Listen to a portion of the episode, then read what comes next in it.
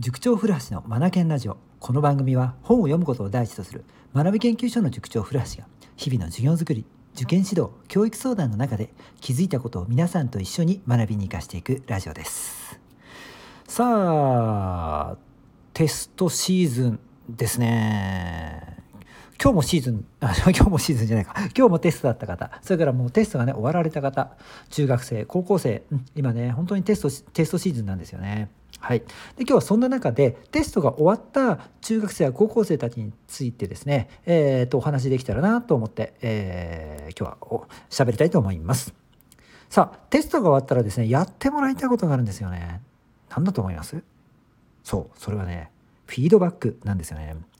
自分が終えたテスト返却をされたらどこで丸がつきどこで丸がもらえなかったかもう分かるわけじゃないですか。ねそれをですね一つ一つ振り返ってもらいたいんですよ。うん、いわゆる振り返りの作業ですね。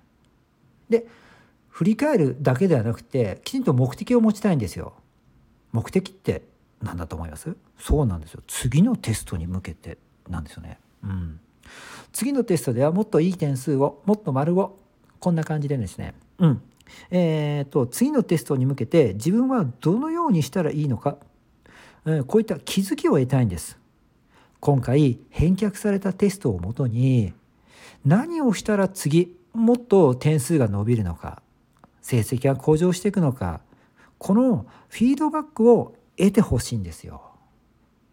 うん、はい。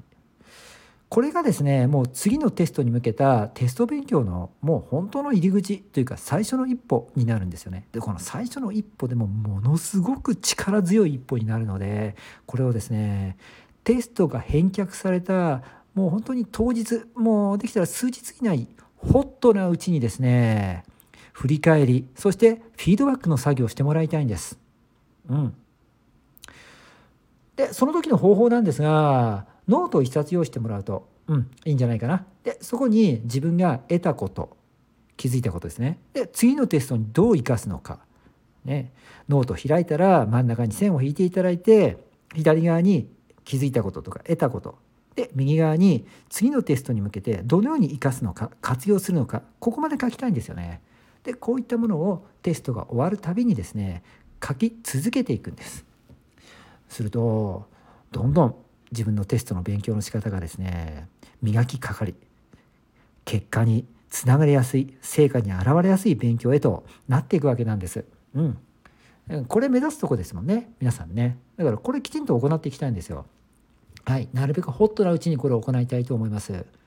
はい。さあ、えーと、これからテストを受ける子たちもいますよね。そういった子たちはですね、前回のテスト、もう一度ですね、直前ではあるかもしれないんですが、振り返ってもらい、何を今回気をつけなければならないのか、今からでも遅くないと思います。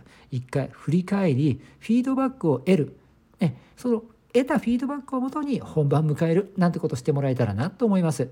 今日も最後までお聴きいただきありがとうございました。Read more, learn more, change the group. 素敵な一冊を。